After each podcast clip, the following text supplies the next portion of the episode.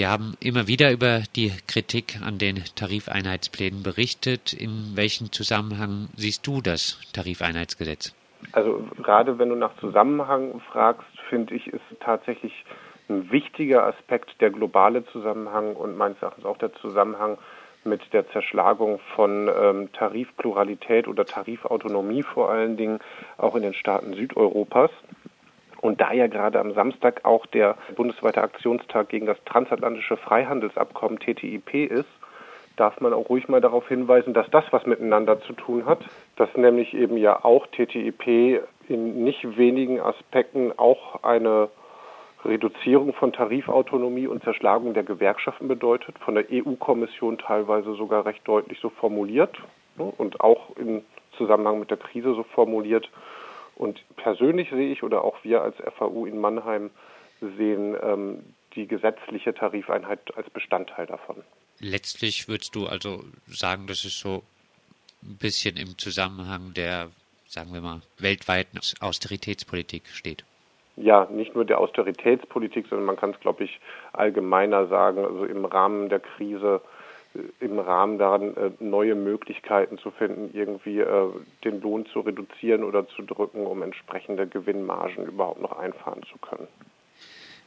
Kommen wir nochmal konkret jetzt zum Tarifeinheitsgesetz. Mit dem Gesetz hätte nur noch die Mehrheitsgewerkschaft in einem Betrieb die Chance, einen Tarifvertrag abzuschließen, will denn die anarcho-syndikalistische FAU überhaupt so etwas Sozialpartnerschaftliches wie Tarifverträge aushandeln?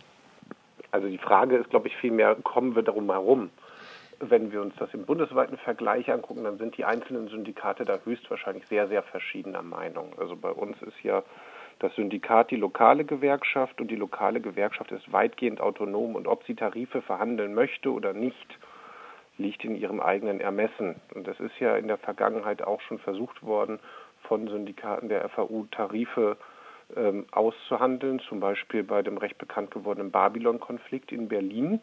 Oftmals stellt sich die Frage natürlich allein aufgrund der Größe nicht. Äh, die Frage, ist ein Tarif was sozialpartnerschaftlich ist oder nicht, liegt ja so ein bisschen daran, ob die Arbeitgeberseite, die sogenannte Arbeitgeberseite, der Geber dann in Anführungsstrichen gerade einen Tarif möchte oder nicht. Wir haben gerade eine Zeit von Rückzugsgefechten, das muss man so sagen, angesichts der Krise. Die Streiks, die stattfinden, sind defensiv. Und in der defensiven Situation bedeutet eine, ein Tarifvertrag natürlich einen bestimmten Schutz. Wenn man diesen Schutz nicht nötig hat, also offensiv kämpfen kann, dann sieht die Frage mit dem Tarif schon wieder ganz anders aus. Dann schränkt einen der Tarif natürlich oder der Tarifvertrag entsprechend ein. Heißt in so einer Phase der Schwäche, die derzeit existiert, braucht es Tarifverträge. Ja, das wäre sicherlich nicht Meinung der gesamten FAU. Ich selber würde das aber auf jeden Fall so sehen. Wenn ein Streik äh, jetzt nicht mehr im Hinblick auf die Aushandlung eines tariflich regelbaren Ziels durchgeführt wird, könnte er nach dem Gesetz illegal sein.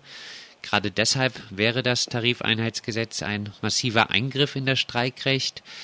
Würden die Gesetzespläne also auch die FAU existenziell gefährden? Sicherlich würden sie die FAU nicht existenziell gefährden, weil wir ja kaum Tarifverträge aushandeln und entsprechend, wenn wir streiken, auf eine andere Art und Weise streiken, beziehungsweise ähm, dann auch Gerechtigkeit vor Recht ergehen lassen, sag ich mal. Ein Streik ist dann, wenn drei Leute sagen, mindestens drei Leute sagen, wir legen die Arbeit nieder und das kommt öfter vor, als man meinen sollte. Und da müsste man für weitere rechtliche Ausweitungen des Streikrechts kämpfen. Und das geht nur, indem man sich das nimmt, indem man tatsächlich streikt. Von daher würde es wahrscheinlich aktuell die FAU nicht betreffen. Es betrifft aber jedes einzelne Syndikat, das lokal oder an einem Ort oder vor allen Dingen in einem Betrieb anfängt zu entstehen. Wir hatten ja vor genau einem Jahr in Dresden in der Kneipe trotzdem einen Streik von drei Kollegen, die natürlich nach dem Grundgesetz Artikel 9 Koalitionsfreiheit eine Gewerkschaft sind. Hätte die Chefin jetzt mal vier andere Leute gefunden und gesagt, kommt, gründet doch auch eine Gewerkschaft, wäre das ja schon diese berühmte Mehrheitsgewerkschaft gewesen. Von daher gefährdet das eben nicht nur die bestehenden Gewerkschaften, es ist ja oft von GDL, Marburger Bund und ähnlichem die Rede. Es beschränkt auch die Gründung von neuen Gewerkschaften und meiner Meinung nach brauchen wir durchaus neue Gewerkschaften, nämlich in den Bereichen, die kaum gewerkschaftlich organisiert sind. Das wären jetzt der Minijob-Bereich etc. Das ist zum Beispiel Minijob-Bereich, das ist, äh, gilt weitgehend für die Leiharbeit. Natürlich engagieren sich IG Metall und Verdi zum Beispiel in der Leiharbeit, aber wenn man mit Leiharbeiterinnen und Leiharbeitern spricht, dann sind die oft auch sehr, sehr enttäuscht und für die sind die Gewerkschaften des DGB oftmals ein rotes Tuch beziehungsweise verbrannte Erde. Die möchten da schlicht nicht hin zurück. Das gilt für viele, viele prekäre Bereiche. Das gilt aber zum Beispiel auch für Solo-Selbstständige oder Scheinselbstständige, die offiziell ja gar keine Arbeitnehmer im gesetzlichen oder juristischen Sinne sind, äh, nichtsdestotrotz aber so etwas wie eine Gewerkschaft sehr, sehr nötig haben, um sich tatsächlich die grundlegendsten Rechte zu erkämpfen. Der Protest jetzt am Samstag wird unter anderem getragen von der FAU, zu der du dazugehörst, ja. aber auch von Teilen der DGB-Gewerkschaften. Ja. Äh, wie kommt es zu solchen Koalitionen? Ähm, wir haben als FAU ja schon sehr, sehr lange, äh, eigentlich von Anfang an, als der DGB sozusagen noch offiziell den Händeschlag mit dem BDA, mit dem Arbeitgeberbund gemacht hat, ähm, gekämpft, aber ähm, es gibt natürlich auch im DGB eine kämpferische Basis, die von Anfang an gesagt hat, so nicht und dass Teile des DGB sehr, sehr stark zurückgerudert sind und ganze Einzelgewerkschaften hängt natürlich mit dem Engagement dieser Basis zusammen. Und wir sind als FAU ja vor allen Dingen keine Gegner von Einheit, sondern es ist eigentlich ein logisches Konzept zu sagen, wenn wir durch die Macht der Arbeitenden, nämlich durch die Möglichkeit zu streiken, etwas verändern wollen, dann geht das natürlich nur mit möglichst vielen. Von daher finden wir die Idee der Einheit als FAU durchaus sehr gut.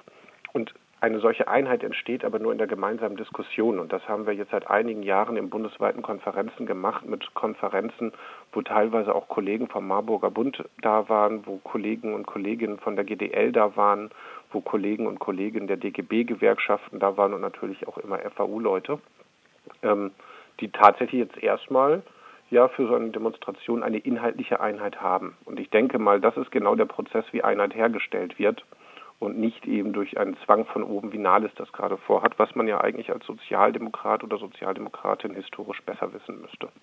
Wir haben jetzt schon einiges darüber geredet, über Streiks auch äh, von der FAU. Streikrecht ist Grundrecht, ist ein Motto der Demonstration. Glaubst ja. du denn daran, dass zum Beispiel die FAU in Mannheim einmal größere Streiks wird organisieren können? Ja. Punkt. Optimistisch. Jetzt gibt es ja bezogen auf äh, das Tarifeinheitsgesetz äh, den Glauben, dass spätestens nach Klagen von GDL und Marburger Bund das Gesetz für verfassungswidrig erklärt wird und dann auch wieder der Geschichte angehören wird. Warum also vielleicht als Abschlussfrage am Samstag in Frankfurt trotzdem auf die Straße gehen, wenn doch das Verfassungsgericht letztlich schon alles richten wird? Das Verfassungsgericht, also das Bundesverfassungsgericht wird es halt eben erstmal richten. Was das Bundesverfassungsgericht mit ziemlicher Wahrscheinlichkeit tatsächlich machen wird, es wird dieses äh, Gesetz meines Erachtens, und das ist hier auch die Meinung der meisten Arbeitsrechtler und Arbeitsrechtlerinnen, schaffen, wird aber in der Urteilsbegründung wahrscheinlich auch erklären, wie man es besser macht. Und dann ist es eine Frage der Zeit, wann dieses Gesetz in einer entsprechenden Umformulierung nochmal auf dem Tisch liegt. Und deshalb ist es wichtig, jetzt Absolut. Druck auszuüben. Genau.